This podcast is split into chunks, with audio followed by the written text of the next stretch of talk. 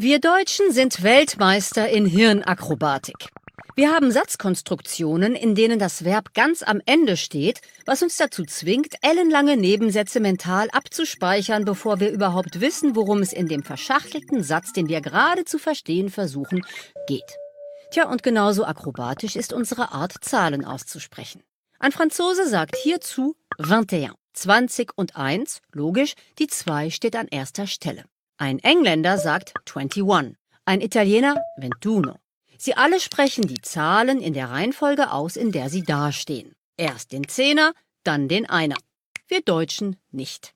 Wir sagen 21. Erst die 1, dann die 20. Wenn man uns eine Zahl diktiert, hören wir zuerst den Einer und dann den Zehner, müssen aber den Zehner vor den Einer schreiben.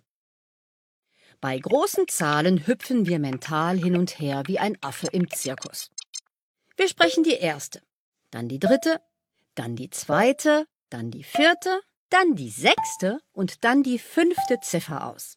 807.546. Für Nichtmuttersprachler ein Unding.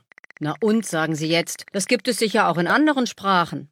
Stimmt. In ein paar nordindischen Sprachen, im Tschechischen, im Niederländischen und in der arabischen Welt, wo ja auch von rechts nach links geschrieben wird. Im ganzen Rest der Welt spricht man Zahlen in Leserichtung aus und erspart sich die Pirouette, die wir Deutschen ständig machen müssen. Studien zufolge führt das bei uns zu Fehlern beim Kopfrechnen, beim Telefonieren, im Bankwesen und in der Buchhaltung. Es heißt sogar, deutsche Schulkinder seien schlechter in Arithmetik. Im Zahlensystem der alten Römer, die die Buchstaben I, V, X, L, C, D, M kombinieren, spielt die Reihenfolge noch keine große Rolle. Generell werden die Zahlen unter 20 verdreht ausgesprochen, so heißt zum Beispiel die 12 Duodezim, also 2 und 10, die 13 Tredezim, also 3 und 10 und so weiter. Über 20 gibt es beide Sprechweisen. 21 kann man wahlweise unus et vigenti oder vigenti unus aussprechen. Als im 13. Jahrhundert das indo-arabische Zahlensystem durch die Kreuzzüge von Indien über die arabische Welt nach Europa kommt, wird die Reihenfolge plötzlich wichtig. Nun kann man mit zehn Zeichen unendlich viele Zahlen bilden, deren Wert davon abhängt, an welcher Stelle jede Ziffer steht. Was mit römischen Zahlen undenkbar war, ist nun möglich. Komplexe Multiplikationen und Divisionen, also Arithmetik. Die neuen Zahlen, anfangs noch als Teufelswerk verschrien, kommen sie doch vom arabischen Feind, sind eine Revolution. Ihnen ist es zu verdanken, dass im Europa der Renaissance der Handel und die Wissenschaften erblühen.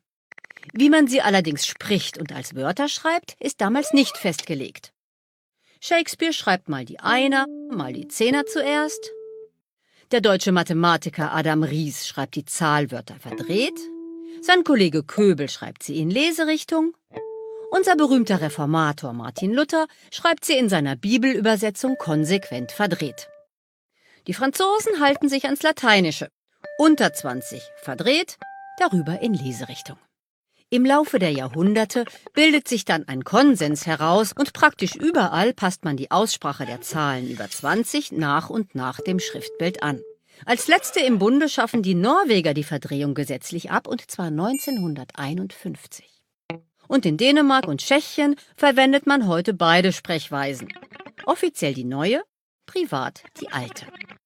Wir Deutschen halten an dem Relikt aus dem Mittelalter fest.